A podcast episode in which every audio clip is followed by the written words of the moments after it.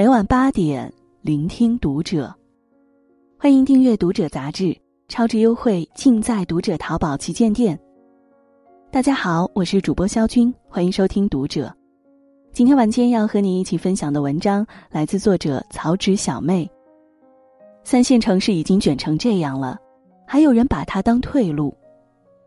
关注《读者》新媒体，一起成为更好的读者。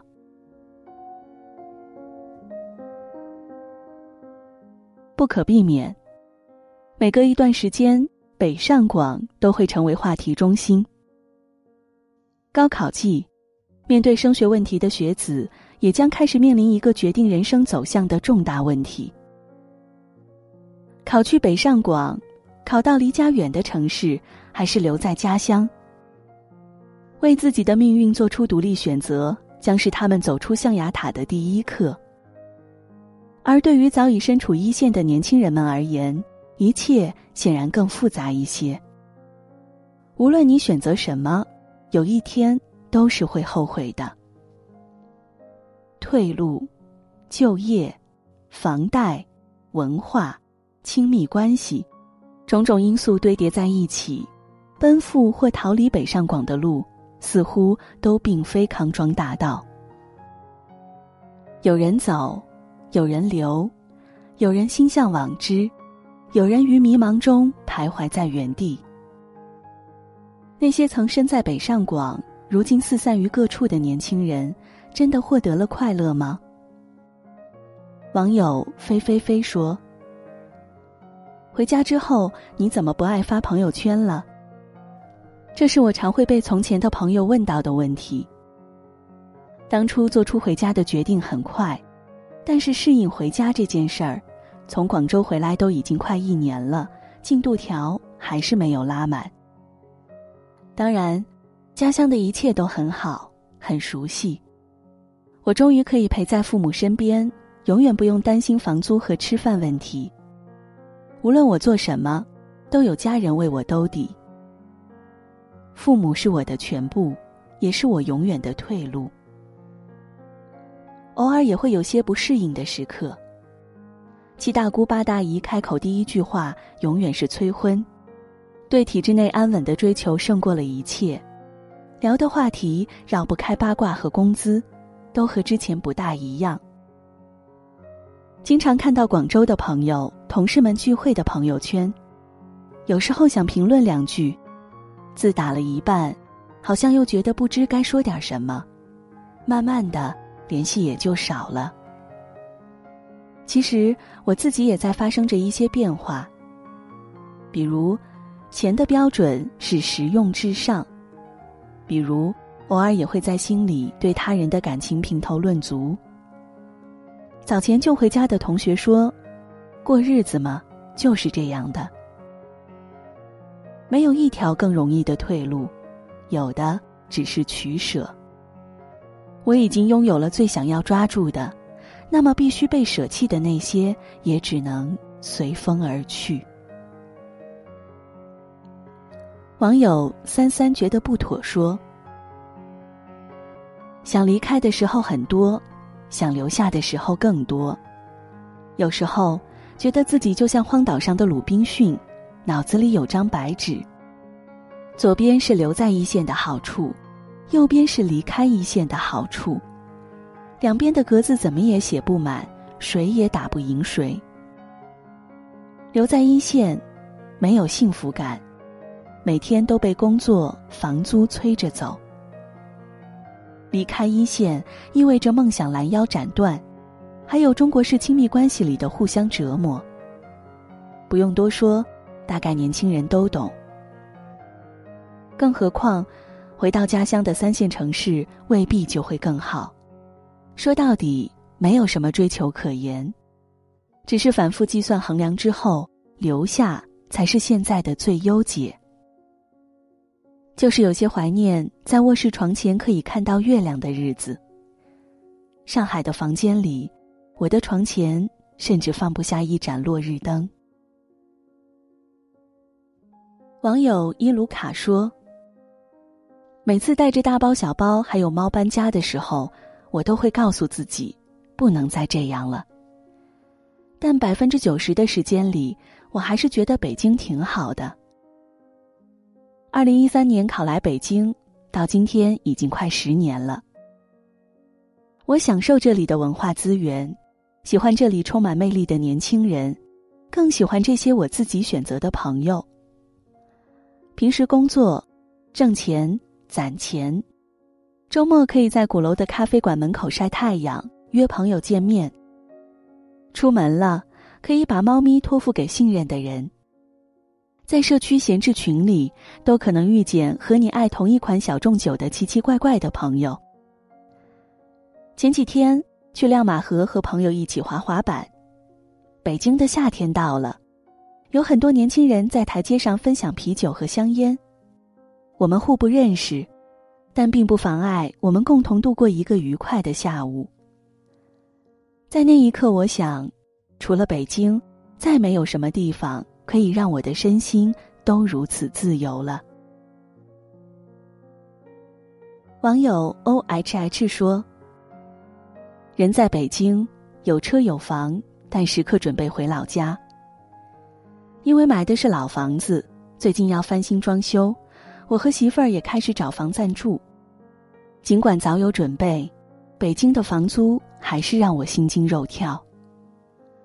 用朋友的话说，老家猫住的窝都比在北京的出租屋大。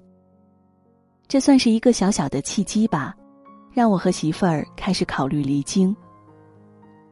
我俩的工作性质都很难在北京拿到户口，虽然有房，但孩子上学也是问题。最近常去豆瓣潜水，看些卖掉北京房子回老家、提前实现财富自由的帖子。回了老家，生活幸福感是会提升，可圈子变窄，收入下降。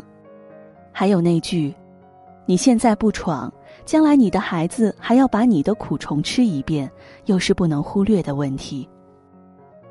是退而躺平，还是再拼一下，努力在北京达到预期？没想好，也很难捋清楚。前段时间在老家的同学群里聊天，看他们五点钟组局，六点钟见面，一群人开开心心的涮火锅，总觉得那才是生活。网友小黄的口袋说：“很多大城市打拼的人是没有退身之所的。来北京四年，我的工资翻了快两倍，加班频率也进化到了一周六天。工作的时候当然痛苦，但和男友一起算存款的时候，也是真的蛮幸福。老实说，出身普通农村家庭。”我们的工作都很难在小城拿到高薪，也没什么退路。与其不断纠结，不如活在当下，把人生的目标变小变具体。买一束花，吃一顿饭，空闲的日子手牵手去公园散步。无论在哪里，都不妨碍我们拥有简单的快乐。网友瓜阿七说。都说大城市卷，三线城市的卷却似乎没什么人注意到。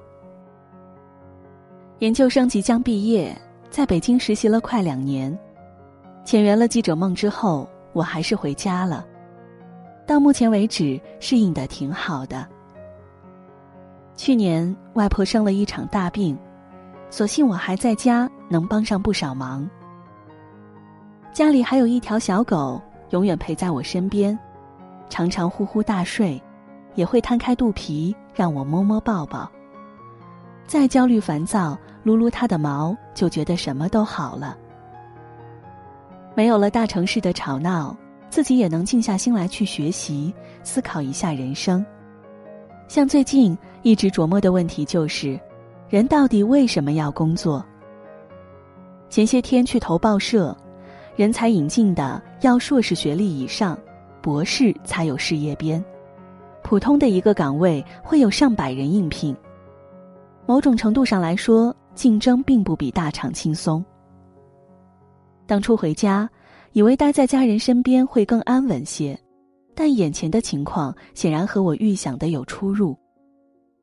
各种 A P P 朋友圈广告似乎也掌握了这个状况，考研、考功课都精准的投放过来。考还是不考，是接下来需要解决的问题。网友 Henry 不加班说：“二零二一年来北京那天，我去的第一个地方就是中关村，像是一种朝圣。学生时代日思夜想的微软亚研院，各种新兴的互联网公司，那些曾经向往的 logo，接连不断的出现在面前，让人对未来充满了期望。北京很大。”所以我必须来到这里并留下，看看这个忙碌又充满活力的世界，感受被拉长的白昼和无限缩短的黑夜。作为一个程序员，算是靠技术吃饭。这一年，身边的人都担心就业环境不好，我倒是挺乐观。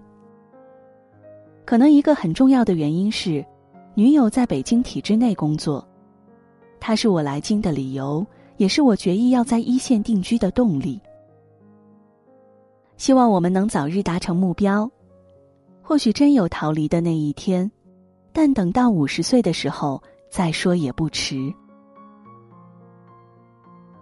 网友春山说：“曾经觉得逃离北上广什么的离自己很遥远，但得承认，有时候逃离就是一瞬间的事儿。”五一假期第二天，我正居家办公，一边扒饭，一边给领养的两只猫拉架，一边焦头烂额的应付线上催命的工作，忙到脚不沾地。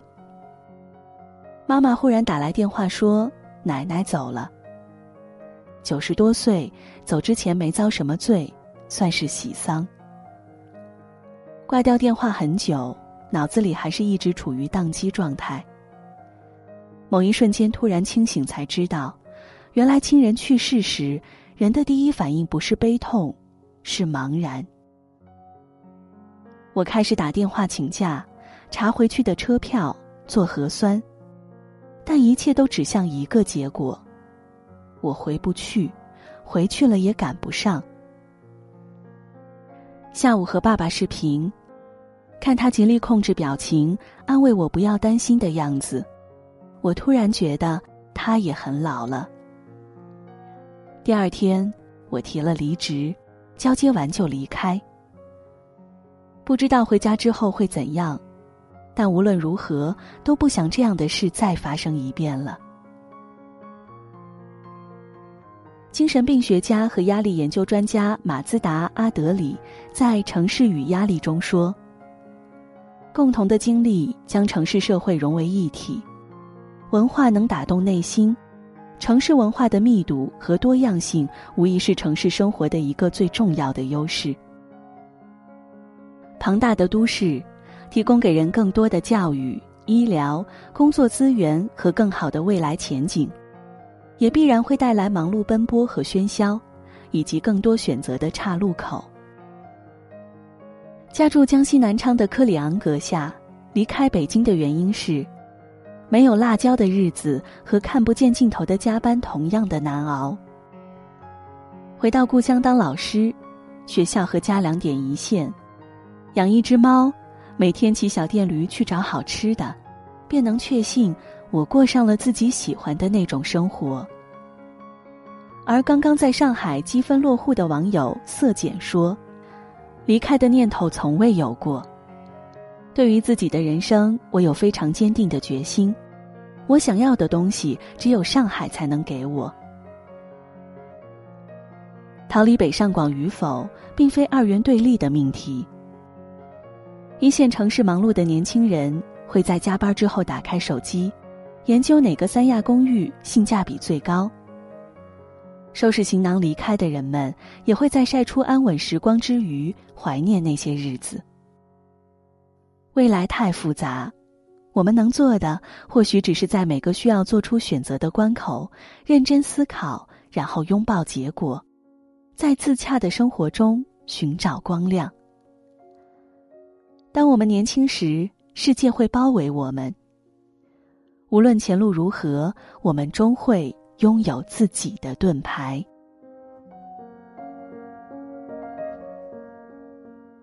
今天的文章就和您分享到这里。如果您喜欢今天的内容，请点亮文末的蓝色赞和再看，并来评论区和我们留言互动吧。